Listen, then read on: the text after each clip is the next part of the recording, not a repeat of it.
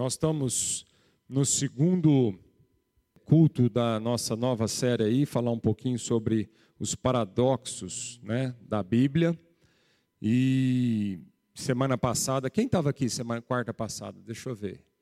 Então, quarta passada o Pedro trouxe uma palavra muito jóia de introdução, né, a essa nova série, falando mesmo sobre o, o o paradoxo né, das Escrituras, dizendo que realmente ah, o resumo do paradoxo é, é, a, é, a, cruz, né? A cruz de Cristo é, é esse centraliza todos esses paradoxos da Bíblia só fazem sentido na cruz de Cristo, né? A cruz de Cristo que é o maior paradoxo da humanidade, né? Porque a cruz de Cristo que é loucura para os homens, ela é sabedoria para Deus. Então já é um já é um o grande paradoxo, né? Porque ela para aquele que tenta entender a cruz a partir da da sua humanidade, da sua lógica, da razão, é loucura, não faz sentido. Mas para Deus, né, a cruz faz todo sentido e o nosso chamado é cada vez mais meditar no sentido que a cruz de Cristo traz na nossa vida. Amém? Então hoje nós vamos, ao longo das quartas-feiras, nós vamos estudar vários paradoxos da palavra de Deus, ah, como rico e pobre, né, o primeiro e último, é, o que, que é ser grande, seja o menor, são paradoxos da palavra de Deus. E hoje eu queria começar não sei se está com a tela aí, está lá, né? Com esse paradoxo: morto, mas vivo. Esse é um paradoxo das Escrituras. Todo momento a Bíblia, né, o Novo Testamento, fala de morte e fala de vida também. Como isso é possível? Né? Como é possível a gente falar morto mais vivo? Vamos entender isso à luz da Escritura, o que, que isso significa, né? Então, abra sua Bíblia lá em Romanos capítulo 5, e nós vamos ler a partir do 12. E segue aí na sua Bíblia, porque nós vamos ler bastante aí, né? são vários versículos, e é muito importante você prestar atenção em cada versículo desse daqui.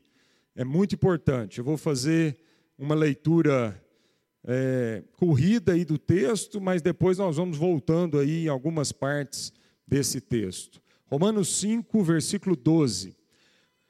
Portanto, assim como o pecado entrou no mundo por um só homem, e pelo pecado a morte, assim também a morte passou a todos os homens, pois todos pecaram.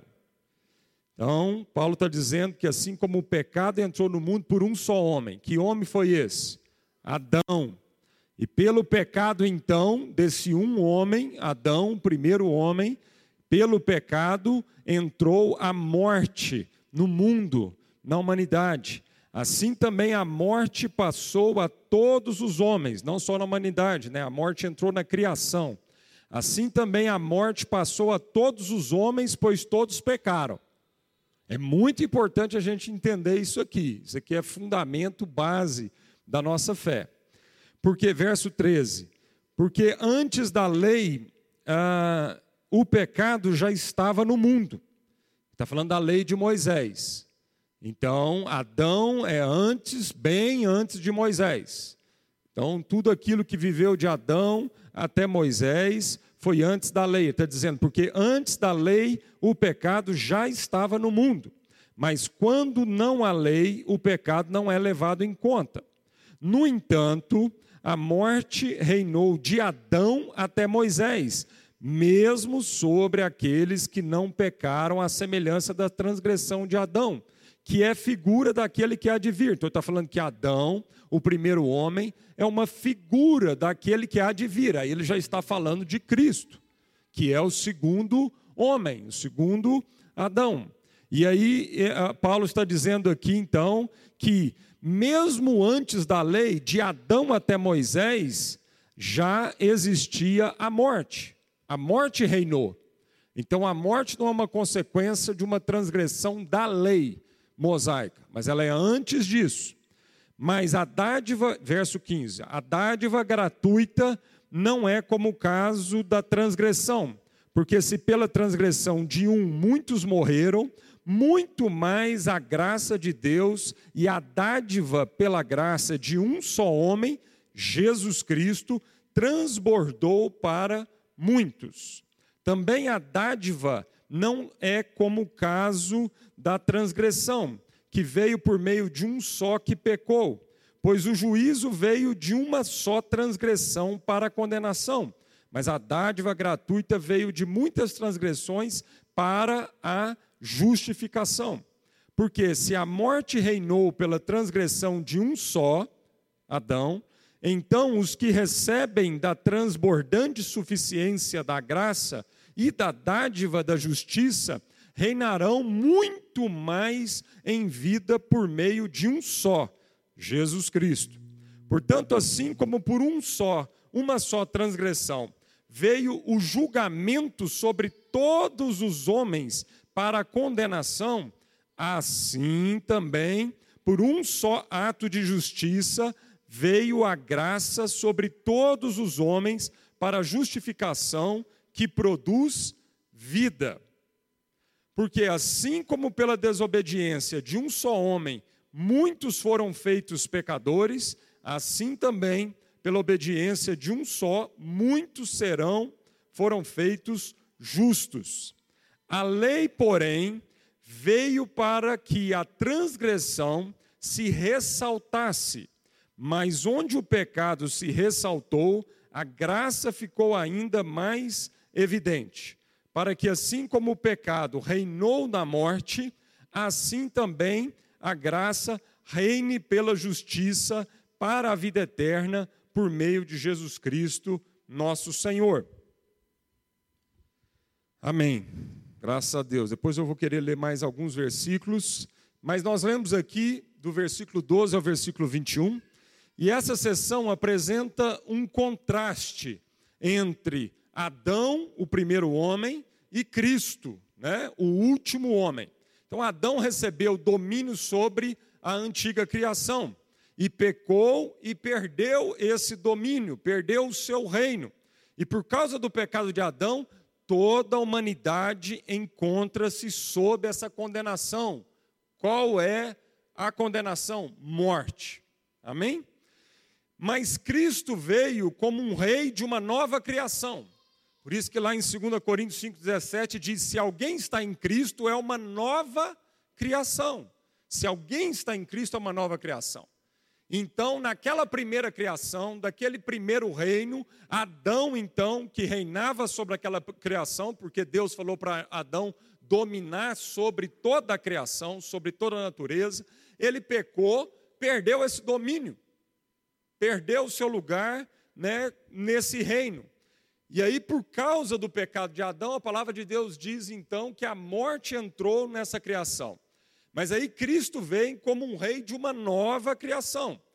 Né? Se alguém está em Cristo, ele é nova criação. E por sua obediência na cruz, ele trouxe então justiça e justificação.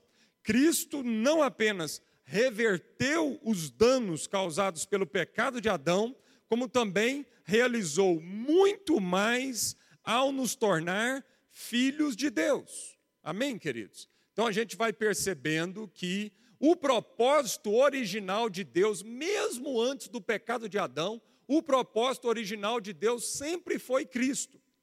Sempre foi. Porque somente em Cristo o desígnio do Pai de nos tornar filhos de Deus seria possível realizar. Então, Adão, como um homem, foi criado à imagem e semelhança de Deus, mas só em Cristo Jesus todo ser humano tem a oportunidade de receber o maior poder do universo.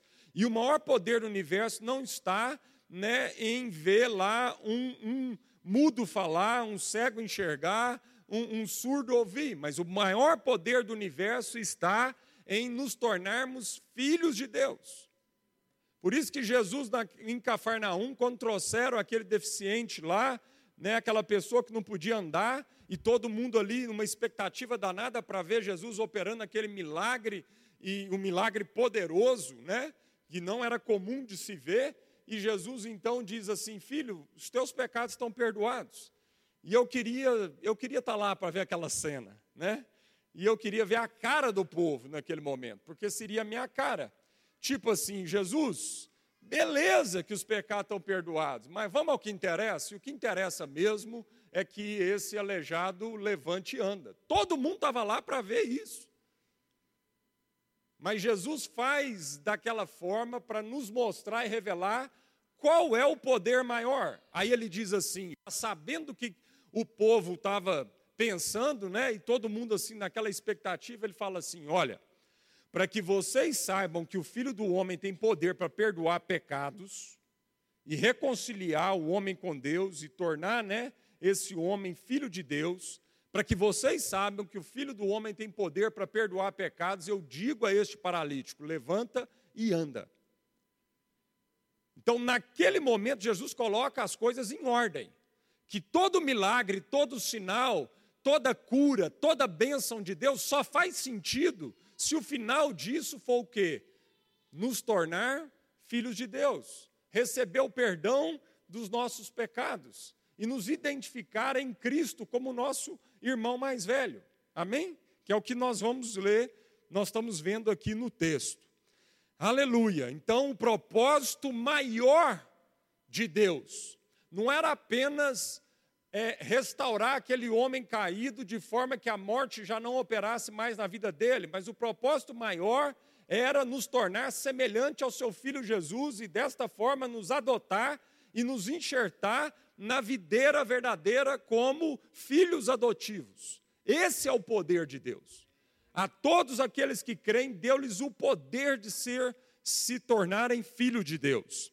E aí lá no versículo 12, ele diz, né, portanto, assim como o pecado entrou no mundo por um só homem, e pelo pecado a morte, assim também a morte passou a todos os homens, pois todos pecaram. E aí você pode se perguntar, mas isso não seria uma injustiça? Foi justo Deus condenar o mundo todo só por causa da desobediência de um homem? Porque a gente tem. O que, que eu tenho a ver com isso? Eu não fiz nada. Entendeu? Eu já herdei uma condição que, entendeu? Eu, já não, eu não fiz nada. Então, o que, que é o problema do, do Adão? O que, que eu tenho a ver com o problema de Adão? E a gente tem uma tendência de achar que Deus está sendo injusto com a humanidade desse jeito. E a resposta é, amado, que não apenas foi uma medida justa de Deus, mas também foi uma medida sábia e bondosa de Deus. Por quê? Por duas coisas. Em primeiro lugar, se Deus tivesse testado cada um de nós, inclusive você, individualmente, o resultado teria sido o mesmo. O mesmo. Porque ele já fez isso lá em Adão, e ele já colocou, tinha colocado Adão num paraíso, ou seja, todas as condições externas eram favoráveis a Adão, gente. Pensa num lugar onde tudo é equilibrado. Não, a gente não dá conta de entender, porque a gente vive num mundo caído, a gente vive num mundo desequilibrado, a gente não vive num mundo que uma hora é sol demais, outra hora é chuva demais, uma hora é riqueza demais, outra hora é pobreza demais, uma hora a riqueza atrapalha, outra hora a pobreza trabalha. A gente vive nesse mundo caído, a gente não tem ideia do que, que era um mundo equilibrado. Era um mundo equilibrado, nada fora do lugar nada desequilibrado, nada passando nem nada faltando. Não passava nem faltava, não faltava dinheiro, não passava, era, era um equilíbrio. Mesmo assim, Deus pega e põe esse homem nesse paraíso. Por isso que é paraíso, porque não tinha defeito. O problema do paraíso era o homem. Esse era o problema. Isso é mais ou menos daquele irmão, né, que passa assim na igreja e fica procurando uma igreja perfeita, né? E ele vai saindo de igreja em igreja.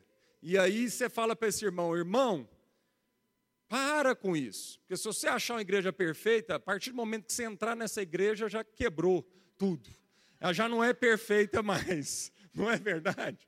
Então, era mais ou menos isso. O paraíso era paraíso porque era perfeito. O problema é que havia o homem naquele paraíso.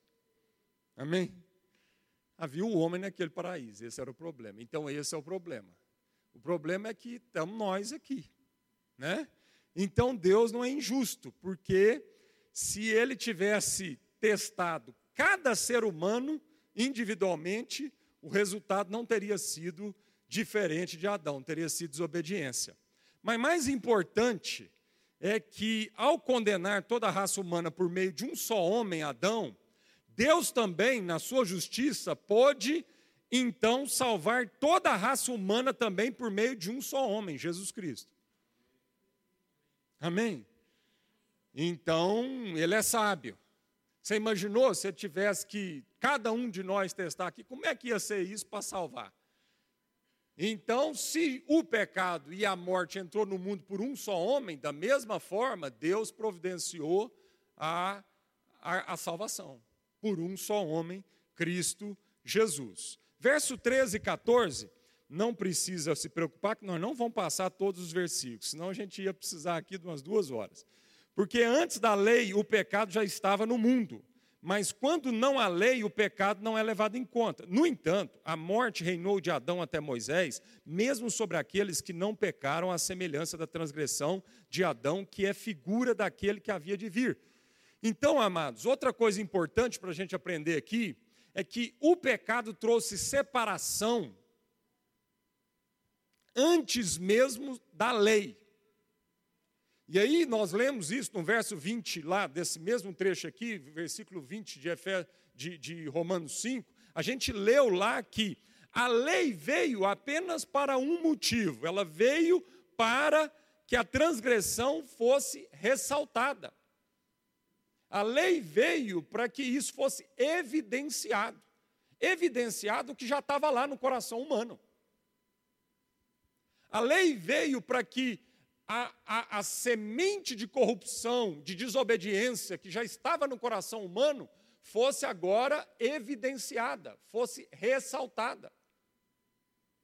E o que que isso fala para nós, amado? Isso fala, então, que a questão toda não foi simplesmente uma transgressão da lei, mas sim a separação de Deus. A primeira pergunta de Deus ao homem, isso é tão sério, porque às vezes a gente baseia a nossa vida com Deus e com as pessoas em certo ou errado, simplesmente. Ou seja, se eu seguir a cartilha, beleza, está tudo certo. Se eu obedecer à lei, está tudo certo. Não, amado. Deus está dizendo que antes de que existisse lei, já houve corrupção no coração da humanidade, portanto, já houve separação. Isso é tão sério que quando Deus foi conversar com o homem logo após o pecado, a primeira pergunta de Deus para o homem e a segunda pergunta de Deus para o homem não foi o que, que você fez. A gente tem essa tendência. A gente tem tendência. Um filho da gente, um menino faz um trem errado, a primeira coisa que vem na cabeça é o quê? Menino, o que, que você fez? Não é? A pessoa erra com a gente, a primeira coisa que vem à nossa cabeça é o que a pessoa fez. Para Deus, amado, o que o homem fez foi só em terceira escala. Não foi nem a primeira nem a segunda pergunta. Foi a terceira pergunta. Isso mostra o quê? Isso mostra que Deus não é tão obcecado com relação ao que nós fazemos ou deixamos de fazer. Deus está mais preocupado com onde nós estamos. Porque foi isso que o pecado causou a morte, porque o pecado trouxe separação entre nós e Deus. Então a pergun primeira pergunta de Deus para o homem foi: aonde você está? E a segunda pergunta foi: quem te fez saber que você estava nu? Então isso mostra para nós que antes mesmo do certo e errado, Deus estava interessado naquilo que causava separação entre ele e nós. Então, às vezes, nós estamos tão obcecados com nossos filhos, do que eles fizeram de certo ou errado, mas a pergunta não deveria ser essa. A pergunta deveria ser para os nossos filhos: onde vocês estão? Porque às vezes eles só estão fazendo a coisa errada porque você já perdeu o coração deles. Porque eles não estão no seu coração. E por isso eles estão fazendo a coisa errada. Amém? porque eles estão separados da comunhão, eles estão separados do amor, eles estão separados do aconchego, eles estão separados do ambiente. Então Deus está preocupado muito mais, por isso a Bíblia diz que antes mesmo do pecado, a morte já reinava, antes mesmo da lei, a morte já reinava. E aí o versículo 14, né, no finalzinho aí, diz que então Adão é a figura daquele que há de vir. E aí, de acordo com esse versículo, Adão prefigurava aquele que havia de vir. Em vários sentidos. Por exemplo, Adão foi um tipo ou um retrato de Jesus Cristo, só que imperfeito. Adão veio da terra, Jesus veio do céu. Isso está lá em 1 Coríntios 15, 47. Adão foi provado num jardim cercado de beleza e amor. Jesus também foi provado num deserto, né, cercado de, de sofrimento e de morte dolorosa, cercado de ódio e de indignidade. Adão agiu como um ladrão e foi expulso do paraíso, mas quando estava na cruz, Jesus Cristo voltou-se para o ladrão e disse: Hoje você vai estar comigo no paraíso. Então você vai vendo essas, esses paradoxos entre Adão e Cristo. Amém? Você vai vendo essas contradições entre Adão e Cristo. Em várias, em várias escalas aqui, a gente vai vendo semelhanças, mas de natureza completamente oposta. Então, Adão era o ladrão que foi expulso, mas Jesus morreu do lado de um ladrão e diz para esse ladrão que hoje mesmo ele seria o quê? Acolhido. Ele que viveu fora seria introduzido. O Antigo Testamento, então, é um livro da genealogia de Adão. E isso está lá em Gênesis 5. E o interessante na genealogia de Adão é que ele vai falando dos filhos de Adão e vai dizendo: Adão gerou Sete. Adão morreu. Sete gerou Enos. Sete morreu. E vai. E aí, na genealogia, o que grita, salta aos nossos olhos é a morte. Né? Então, é, o livro da genealogia de Adão, o, livro, o Antigo Testamento é o livro da genealogia de Adão. E é um livro que sempre termina com morte. E a última palavra do Antigo Testamento é maldição. Malaquias 4,6. A última palavra do Antigo Testamento é maldição. E aí, o novo, se nós vamos para o Novo Testamento, o Novo Testamento é o livro da genealogia de Jesus Cristo. E o seu último capítulo diz: nunca mais haverá qualquer maldição. Apocalipse 22, verso 3.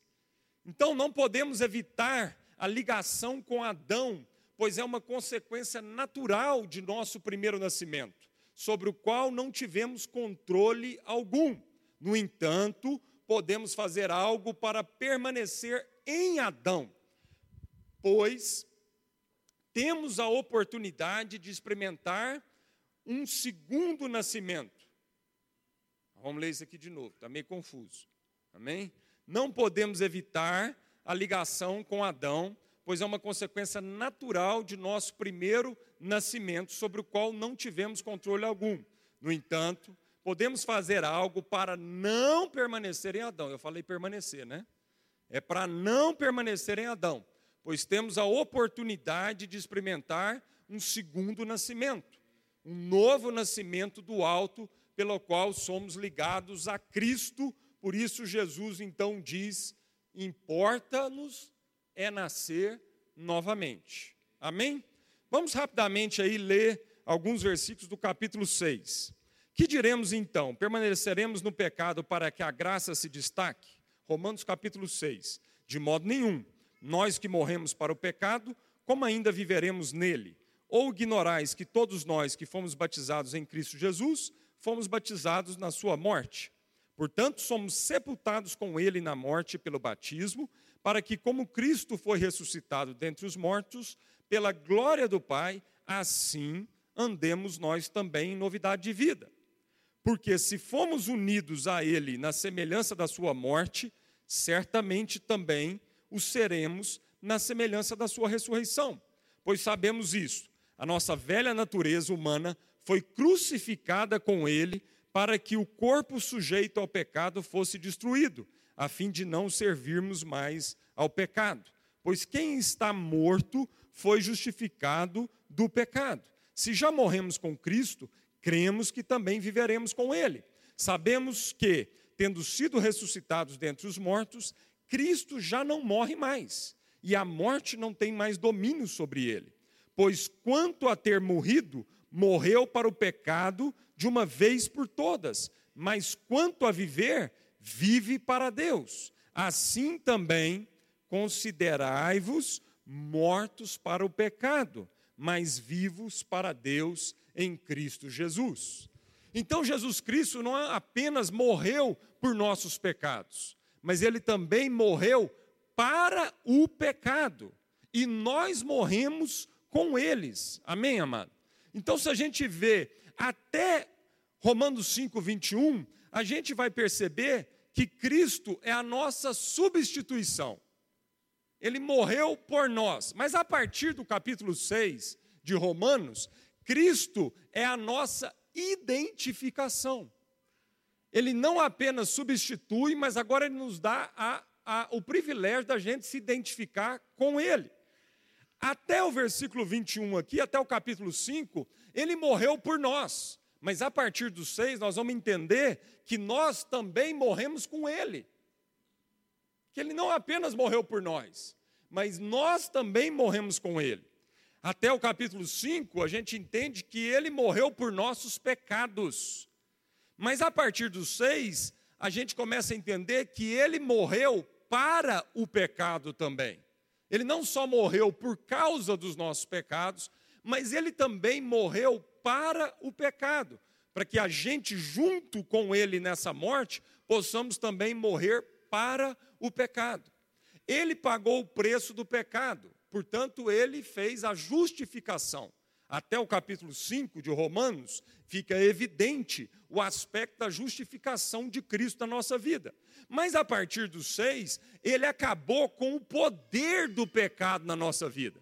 Então ele não apenas fez a justificação, porque ele pagou o preço do pecado, mas ele também é, acabou com o poder desse pecado na nossa vida. Então ele promove também a santificação. Amém, querido? Então Cristo promove a justificação e a santificação. Então, até o capítulo 5, nós somos salvos pela morte de Cristo. Mas a partir do 6, a gente começa a entender que nós somos salvos pela vida de Cristo. Porque nós não apenas morremos com Cristo, a morte, a nossa morte, mas agora Ele nos chama para ressuscitarmos com Ele. Estamos em Cristo e somos identificados com Ele. Portanto, tudo o que aconteceu com Cristo acontece conosco. Quando ele morreu, nós morremos com ele. Aonde está isso? Filipenses 3. Paulo diz assim no versículo 10: Para conhecer a Cristo e o poder da sua ressurreição e a participação nos seus sofrimentos, identificando-me com ele na sua morte. Então, Paulo está dizendo: eu me identifico com Cristo na sua morte para o conhecer, para conhecer o poder da sua ressurreição e para participar nos seus sofrimentos. Então o paradoxo está aí.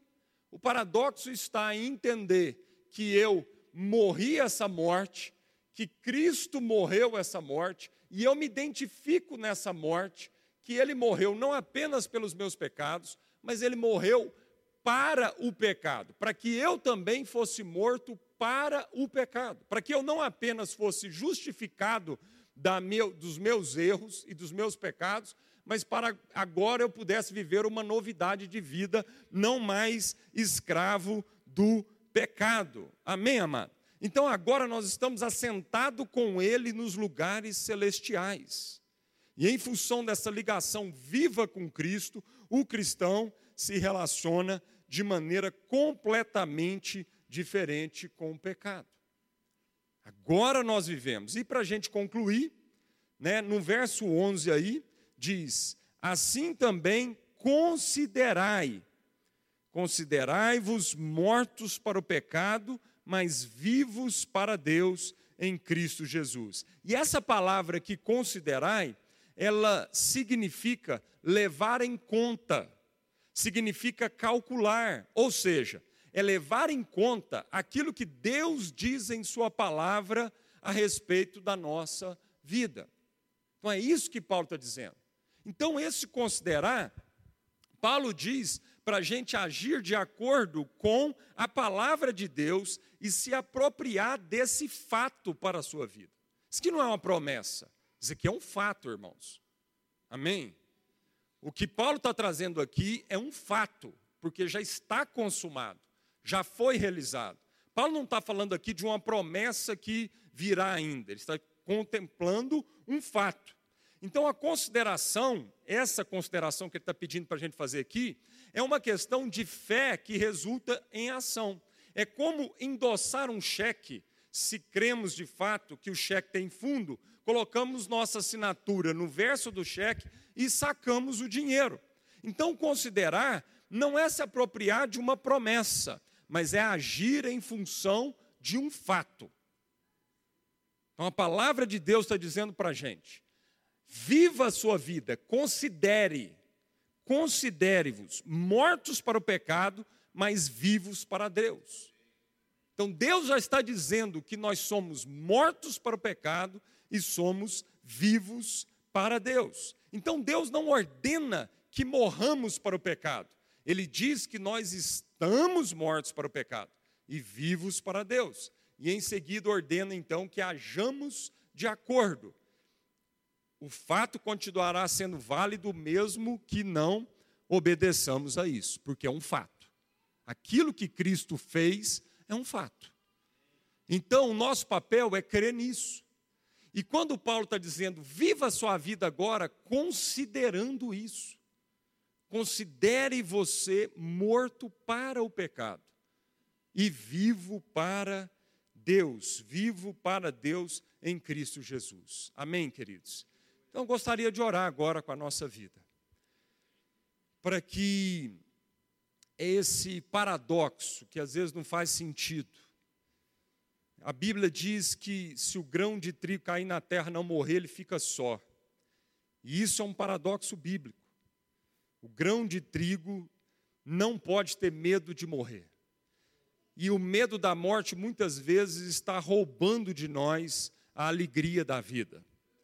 O medo da morte muitas vezes está roubando de nós a plenitude da vida que Deus quer trazer para nós. É um fato, creia nisso. Aquilo que Jesus fez na cruz já está consumado.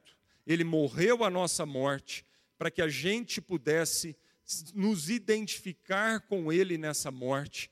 Ele morreu pelos nossos pecados mas Jesus também ressuscitou e venceu os pecados. Ele venceu a morte para que nós pudéssemos também viver essa vida.